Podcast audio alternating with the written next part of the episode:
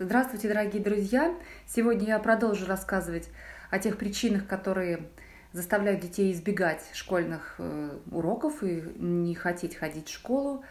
В предыдущем эпизоде я затронула две важные причины. Это конфликты со сверстниками и конфликты с учителями. Сегодня я расскажу о более серьезной причине, которая встречается, к счастью, не так э, часто, но, к сожалению, такие случаи происходят. Это школьная травля так называемый буллинг, ситуация, когда ребенка не просто ущемляют, но по-настоящему травят в школе. Это ситуация физического какого-то воздействия, это ситуация серьезных унижений и очень травмирующая для ребенка такая вот история. И, и для родителей в том числе эта история одна из самых-самых травмирующих. А, сразу стоит вопрос, могут ли родители предотвратить это дело вообще, и насколько они влияют на то, что ребенка начинают в школе травить, могут ли они как-то превентивные меры принять или потом уже защитить ребенка от травли.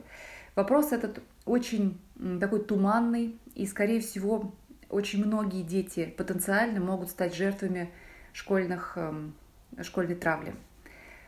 Все-таки, тем не менее, некоторые такие стратегии родителей, они э, вносят свой вклад в то, что вот эта ситуация с насилием, она процветает – Прежде всего хочу обратить внимание на некую осознанность э, собственных действий внутри семьи в отношении ребенка.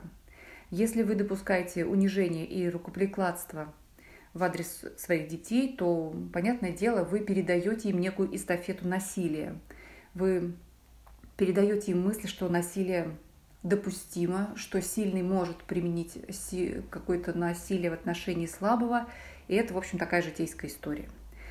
А, будет ли в результате этого ваш ребенок жертвой насилия или будет он агрессором, сказать невозможно. И а, в любом случае вот эти вот агрессивные методы воспитания, они дают свои плоды. Они проявляют себя в том, что в нашем обществе достаточно много насилия.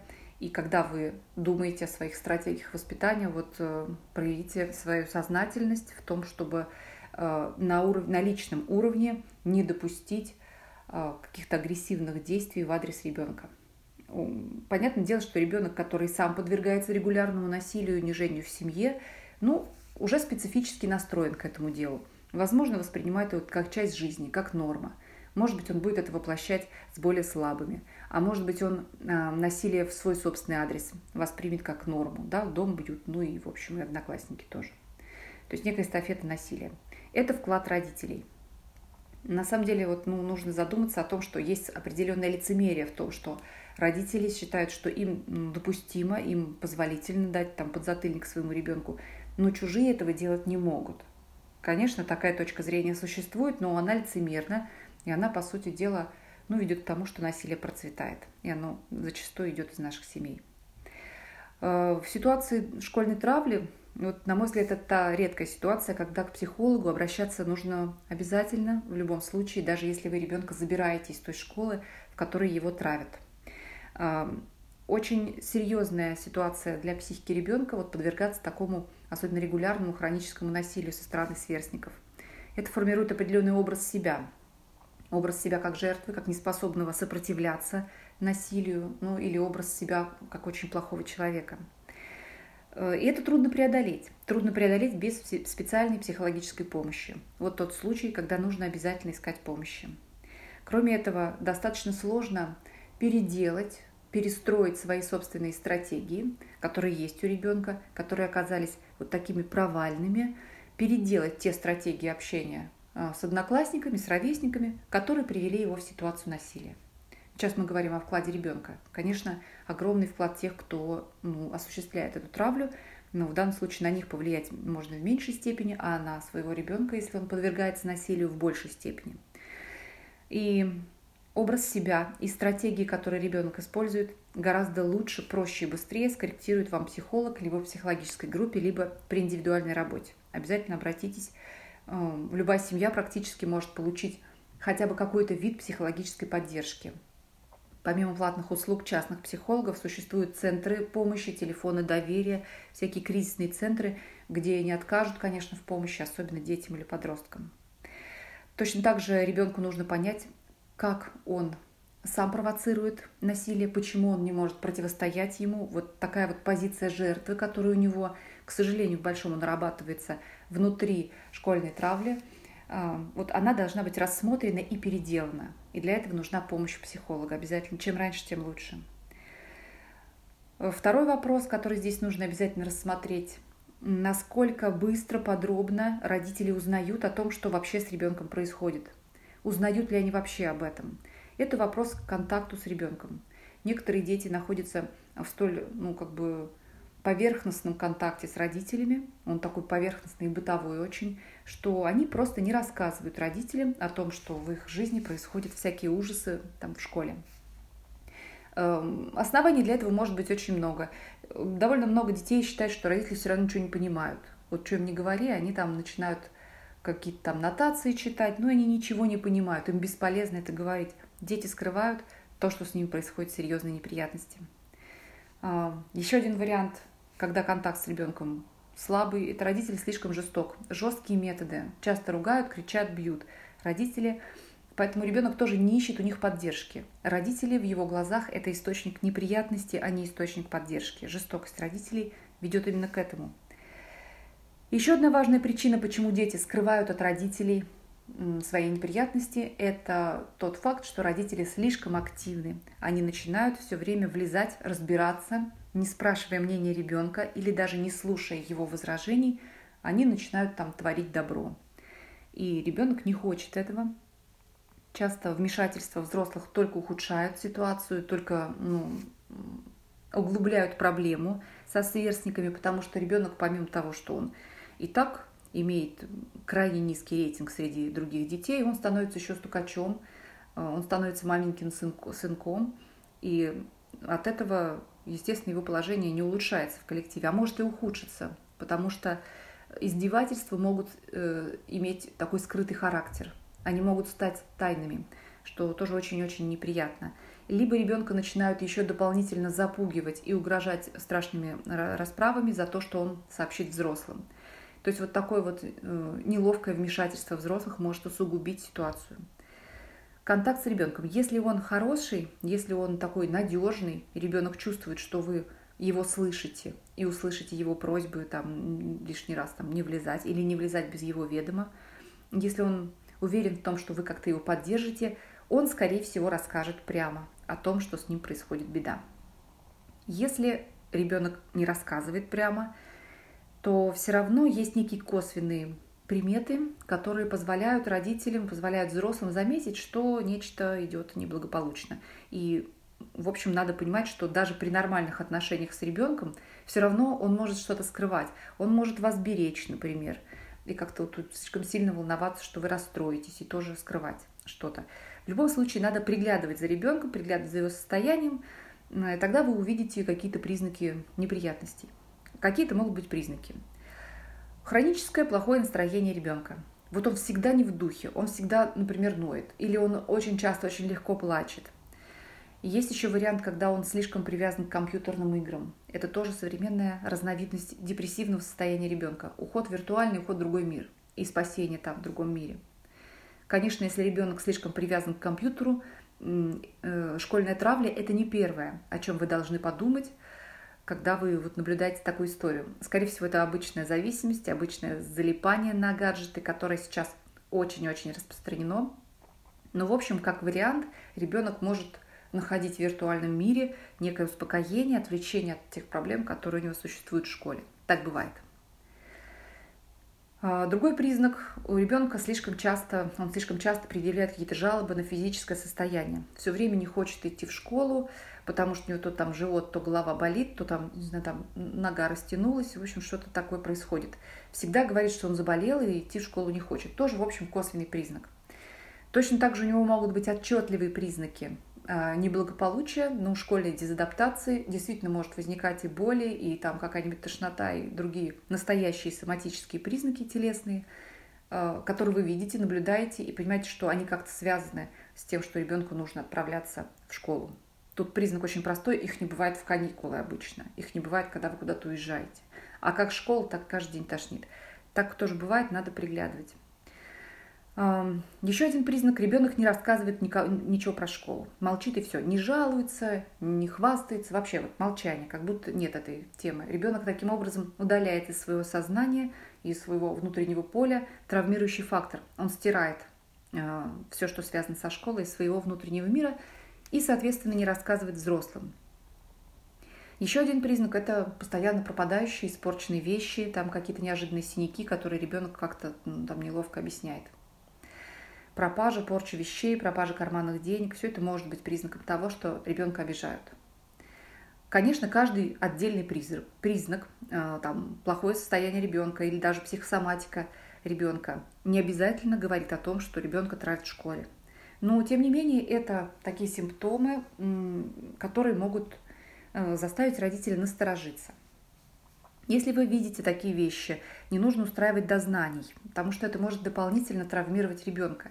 И если уж он скрывает от вас то, что с ним происходят неприятности, то дожимать его не надо как раз. Он именно поэтому и скрывает, что боится дознаний, боится давления, не хочет лишнего стресса в свою жизнь. Расспросить нужно аккуратно, э, даже, может быть, вскользь где-то, какие-то задавая вопросы о том, кто больше нравится в школе, как там на перемене он проводит э, время, кто с кем дружит, какие-то общие вопросы. Как правило, дети показывают неблагополучие в школе через э, косвенные рассуждения о школе, либо отказываясь о них говорить. Как вариант, тоже можно отвести ребенка к психологу, который с помощью психологической диагностики, скорее всего, распознает проблему, если она есть. Но дожимать, дозна, дознаваться там особенно не нужно. Э, как помогать ребенку? Конечно, первое, что нужно сделать при серьезной травле, при серьезном насилии в школе, это удалить ребенка из травмирующей обстановки. У ребенка слишком мало сил, и школьная травля слишком травмирующее мероприятие такое, чтобы ребенку внутри той же обстановки начинать выходить из проблемы, начинать справляться. На это способен, ну, почти никто не способен из детей. И наилучшее, что можно сделать, это ребенка все-таки из школы забрать, перевести в другую школу. Сам по себе перевод в другую школу, либо переход на домашнее обучение – все это является для ребенка тоже дополнительным стрессом. Поэтому без уверенности, конечно, хватать ребенка и куда-то сразу перетаскивать не нужно. Но если вы уверились в том, что ребенка сильно обижают и он травмирован, ну, желательно это делать как-то вот э, в сотрудничестве с педагогами или психологами, которые вам подтвердят вашу гипотезу, что ребенка надо спасать. И если это так, то да, надо его удалить из той обстановки, которая была травмирующей.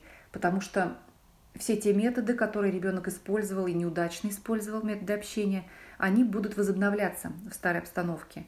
А, власть от ситуации, власть окружения слишком сильна, чтобы из нее выбраться и наработать новые стратегии. Вот поднявшись из этой ямы насилия, практически это никому не подвластно. Сейчас много хороших вариантов перевода на домашнее обучение, сейчас с этим меньше проблем, чем раньше. Но удалив ребенка из травмирующей обстановки, все равно обязательно нужно вести его к психологу, потому что в другом коллективе он будет автоматически воспроизводить те же самые методы, у него тот же самый характер и подходы к людям, которые, ну, к сожалению, стали причиной того, что именно он стал жертвой жестокости детей. А, то есть жестокость детей, она сама по себе существует в детских коллективах, и тут вопрос только в том, ну, на кого она может упасть. Э, конечно, виноваты те, кто ну, травит, обидчики виноваты. Ну, тут вопрос в том, что кто-то этому может сопротивляться, а кто-то нет. Если ребенок уже попадает в ситуацию, когда он жертва, скорее всего, у него недоработаны механизмы, с помощью которых он может сопротивляться, и ему надо помогать. Переведя ребенка в другую школу, обязательно водите его на какие-то психологические занятия. Второе, что нужно тут иметь в виду, это надо помогать ребенку с помощью каких-то разборок с детьми или их родителями очень осторожно, заручившись согласием ребенка. То есть ребенка обижают, его принижают в школе, но вы не должны сделать того же самого, не учитывая его мнение, куда-то там пойти разбираться, кому-то там э, давать по шее. Надо обязательно как-то вот, ну, согласовать свои действия с ребенком, вот по, по, по, по той причине, которую я упоминала раньше, потому что ваше вмешательство может ухудшить его положение. Да, помогать обязательно надо, но не быть танком. Вот не лететь, совершенно не разбирая окружения, не разбирая контекста, э, скандалить и ругаться. Вот у меня был в практике один случай, когда действительно мальчика сильно обижали, но на каждый там сигнал, на каждый признак того, что все плохо, мама прилетала в школу и сама там чуть ли не дралась с обидчиками, устраивала жуткие разносы. Таким образом, она, конечно, старалась помочь, там были позитивные намерения, но как бы обстановка ухудшалась и ухудшалась вокруг ребенка, потому что мать вела себя ну, так же неконструктивно, как и, в общем, те, те самые люди, которые устраивали скандал вокруг ребенка там и в адрес ребенка. Есть еще одна стратегия, которую нужно соблюдать эм, родителям, которые хотят помогать ребенку или не усугубить его положение. Часто родители сами совершают некие такие действия, которые ну, ставят ребенка в смешное положение. Вот помню даже из своего школьного детства пример, когда одной девочке мама регулярно давала в термосе такие разваренные пельмешки на обед. Причем это была какая-то младшая школа, и, в общем, немного часов проводили дети в школе, можно было, в общем, без пельмешек обойтись. Там, наверное, мама заботилась. Наверное, может быть, она хотела, чтобы питание было правильным у ребенка. Но вот этот вот обед, который девочка регулярно доставала и демонстрировала всем этим э, веселым первоклашкам, второклашкам, делал ее просто ежедневным пугалом и посмешищем. Тем не менее, да, еда каждый день приносилась. Вот такие и подобные случаи, когда родители настаивают на определенной одежде, какая-то курточка с чужого плеча, какие-то неловкие там грязные одежки, которые, над которыми, конечно, смеются дети. Вот проконтролируйте, чтобы не было ничего такого, что ребенок приносит из дома, смехотворного такого, жалкого, чтобы не провоцировать дополнительно, ну, не обострять вот эти вот жестокие шутки, которые со стороны детей, конечно, существуют. Другая сторона – это культивирование э, странностей ребенка. Вот бывает, что ребенок там ну, какой-то не совсем обычный, может, талантливый даже. И родители начинают культивировать в нем вот это вот ощущение необычности и осознание того, что он особенный-особенный. Иногда даже на внешнем уровне. Какие-то внешние очень яркие черты преждевременно у ребенка культивируется там какой-то стиль одежды там, или какая-то манера поведения, она вызывает такой восторг дома, что ребенок ее приносит и культивирует в школе. И именно это становится эм, объектом, становится мишенью насмешек сверстников. Больше я об этом говорила в предыдущем подкасте под номером 016, который был посвящен тому, почему у детей бывают трудности с ровесниками.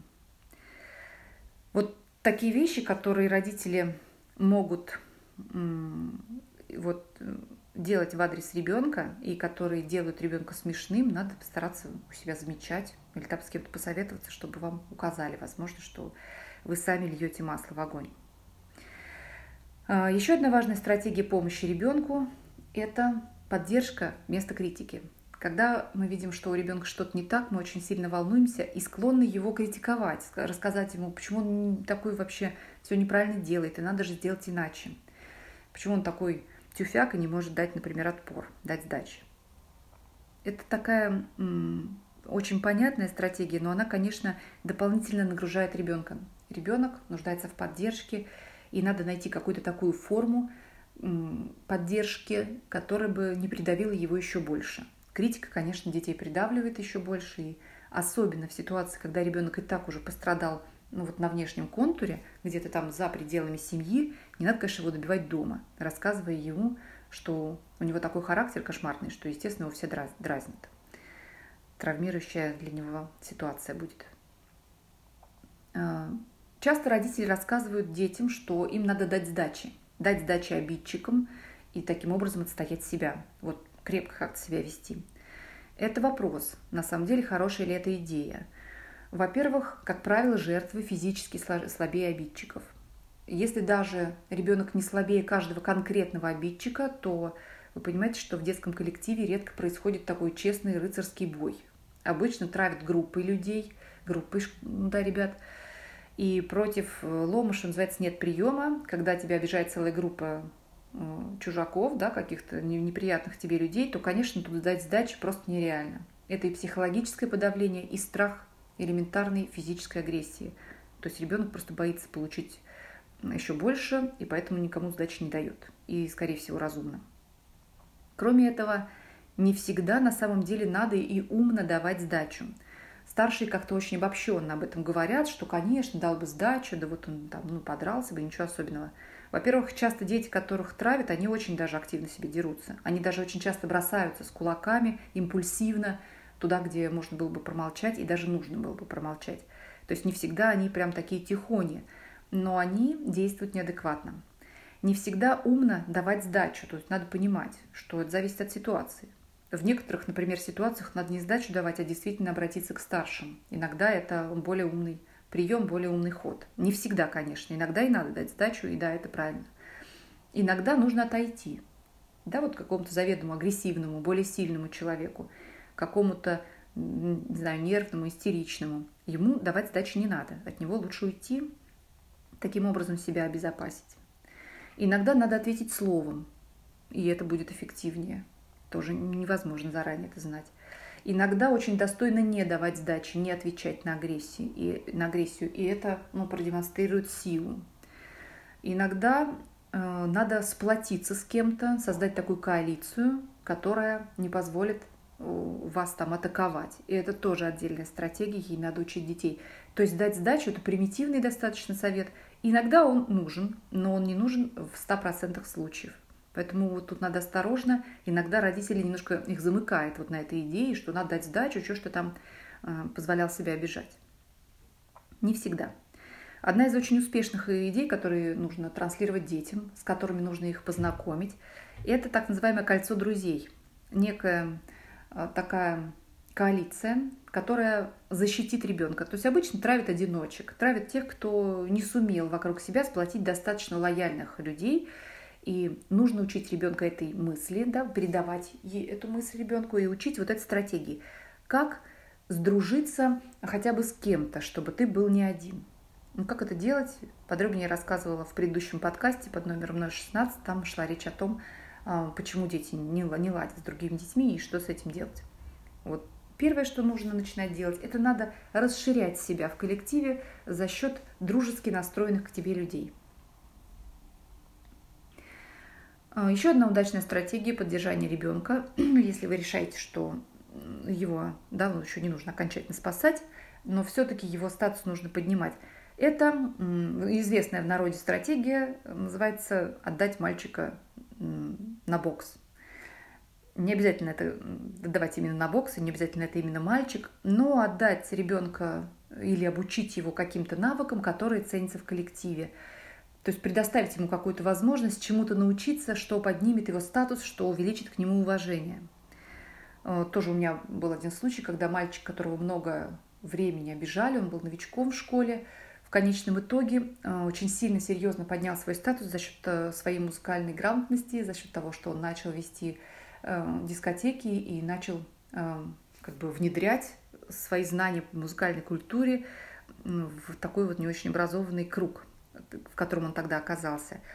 И несмотря на свою физическую слабость и разные всякие другие дефекты, он смог в коллективе не только выжить, но и даже, в общем, преуспеть. Таких стратегий может быть много, можно обучаться не только там музыке, не только спорту, но чему-то такого, что ценится. То есть идея, которую нужно травми... тра... транслировать ребенку, надо в чем-то преуспеть, в чем-то прокачаться, и не просто за счет того, что ну, ты хороший, ожидать хорошего отношения, а за счет своих вложений, за счет того, что ты стал лучше. Конечно, травля, школьная травля – это очень-очень серьезное испытание, но именно поэтому из этой ситуации надо стараться ну, выкачать как можно больше пользы. Уже, да, если совершилась такая катастрофа, такая вот драматическая ситуация, то нужно стараться использовать это как трамплин, наработать новые навыки, стать крепче, да, что-то больше понять про себя – одна из э, ветвей работы психолога с ребенком травмированным – это понимание себя. Дети, которых травят, они очень часто понимают, ну, они отвратительно понимают других, но они еще и себя понимают очень плохо. Они импульсивны, они действуют как бы вне связи с разумом, как правило, в критических ситуациях, и это совершенно понятно. Но в результате травмирующей ситуации можно сломаться совершенно, а можно окрепнуть, можно чему-нибудь научиться. И если уж ребенок попал в эту плохую ситуацию, надо стараться э, вот притворить в жизнь именно второй вариант, чему-то научиться, использовать это как трамплин для роста. Хотя это тяжело и без особой поддержки не сделать, именно поэтому нужно ходить к специалистам. Э, на сегодня это все. В следующем подкасте я расскажу о том, что делать, если ребенок не хочет учиться, не умеет регулярно какие-то усилия, при, при, да, усилия прилагать. Что с этим делать? Это тоже становится одной из причин того, что дети отказываются ходить в школу. Это будет в следующем подкасте. А на сегодня все. До свидания, всего вам доброго, удачи вам и счастья с вашими детьми.